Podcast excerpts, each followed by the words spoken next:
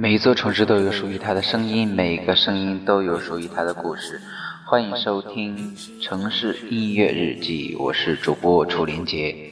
那今天的话，跟大家呃朗读一篇文章。那么这篇文章的话，是我看《朗读者》这个书里面的一个文章，也是董卿的一个口述。过去的温柔让我颤抖，我还想着从此以后是谁遇见谁，是谁爱上谁，我们早已说不清，是谁离开谁，是谁想着谁。你曾经惯性奔跑，董卿。这一季朗读者开始的时候，我焦虑的不得，因为第一季反响太好了。盛名之下，我还能怎样去做第二季呢？第二季的开篇也遇到了不少的困难，不光是经费的问题，很多别的困难。但我觉得还是咬牙要做。为什么一定要克服所有的困难去做这件事情呢？因为有很多人在等，很多人在问，怎么没了？可能是我自作多情，我就觉得在中央广播电视总台这个平台上，或者在今天的中国电视这个行业里面，还是应该有《朗读者》第二季的出现，他应该继续往前走，让喜欢他的人看到。和其他节目比起来，《朗读者》的意义在于能够见人。他觉得所有的艺术创作里面最触动人心的就是人，没有什么比这个更宝贵了。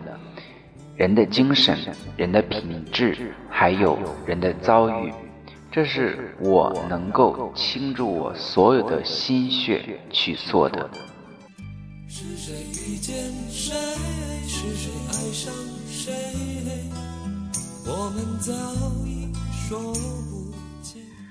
我的内容有一种别人不太能理解的狂热，比如说我们的嘉宾采访大约是两个小时，两个小时意味着听打稿，呃，可能有两万字左右，甚至三万字。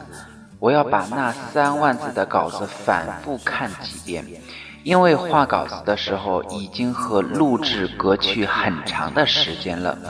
然后你还在要回忆当时的一个状态，他的语速，你要进入到他讲话的一个语境当中，要想象他好像还在你的对面，然后根据那个语境开始画稿。把两万字画成两千字，我有很强烈的完美主义，接近强迫症的边缘吧。每一个字都是我一个一个画出来的，多一个字少一个字都会觉得很不舒服。做后期就是在机房里一宿一宿的熬，你知道，电视是一帧一帧画面做出来的。那个画面永远有修改的余地，一坐十几个小时可能就坐过去了。你问我有没有发脾气？我记得有一次把一个导演训哭了。我们有一个嘉宾邱成桐，目前世界上最好的数学家，数学奖的大满贯，向菲尔兹奖。克拉福德奖，这些都是所谓数学界的诺贝尔奖。他曾经是哈佛大学数学系的系主任，到现在依然活跃在世界的数学领域。我觉得这样的嘉宾能够请来很不容易。来了以后，我朗读，他朗读《归去来辞》，大屏幕上用竖板把读本打出来。跟随他的朗读，一行一行字出现，但那个字幕和朗读的速度永远对不上，一遍、两遍、三遍。那个数学家很耐心，一遍读、两遍读、三遍读。整个结束之后，我记得我当时特别愤怒，我就说太不专业了，怎么可以这样去浪费大家的时间？我说，你知道邱成桐对世界意味着什么？如果你没有敬畏心，我说你不配做这个节目组导演。他的时间是以分秒来计算的，因为我们耽误了他很多时间。他的一个小时、两个小时、三个小时，那也许是人类的一大步，对吗？当时我发完脾气过后，我也有一点内疚，别人就会慢慢变得有些害怕你了。我可能太以专业性为目的，这个可能会让我不经意伤害到不少原本很喜欢我的那些人。我们最后一场录制是在今年的六月九号，录完最后一个嘉宾，时钟已经指向了。六月十号的凌晨两点了，大家就稍微庆祝一下，在现场开了一瓶香槟，切蛋糕、拍照，很多工种都散了。最后二十几位核心导演留下来，就在舞台上。我说每一个人都说几句话吧，平时都是你们在听我说，现在我也很想听你们说。到了告别的时候，我才知道，原来每个人身上都有故事。有人说着说着就哭。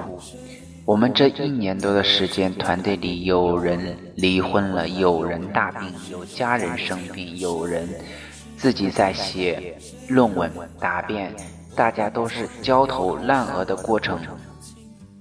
这些。他们平时都不敢跟我讲，我才知道自己实在是邻家大姐姐的那种领导风格，我也觉得很内疚。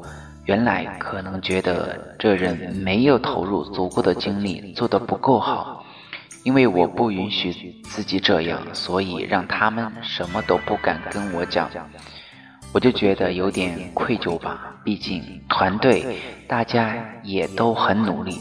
但是我依然觉得走完这个过程，最终的收获是我自己。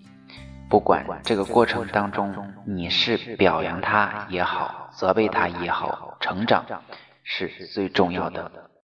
朗读者对于我自己也是一样，最大的收获就是你发现你还有成长的可能。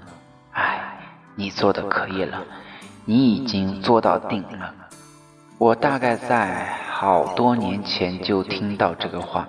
其实每个人依然有成长的可能，这个成长不只是在专业领域，还有很多别的方面。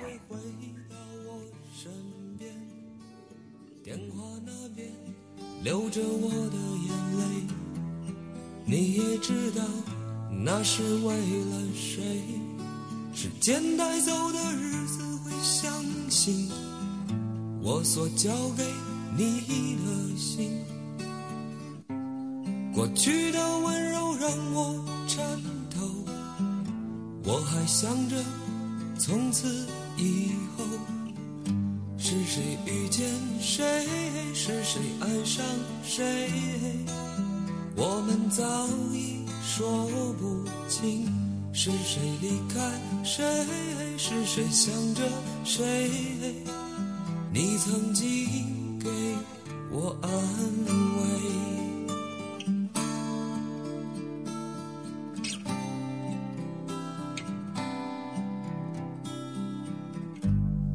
写在心里的话也会改变，是曾经躲避的誓言。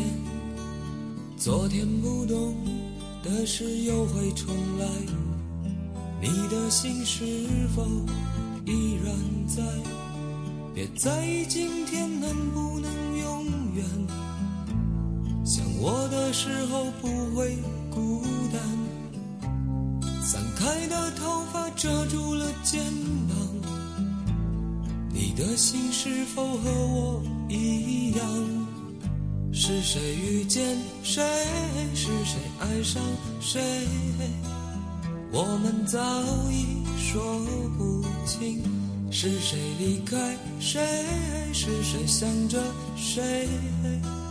你曾经给我安慰。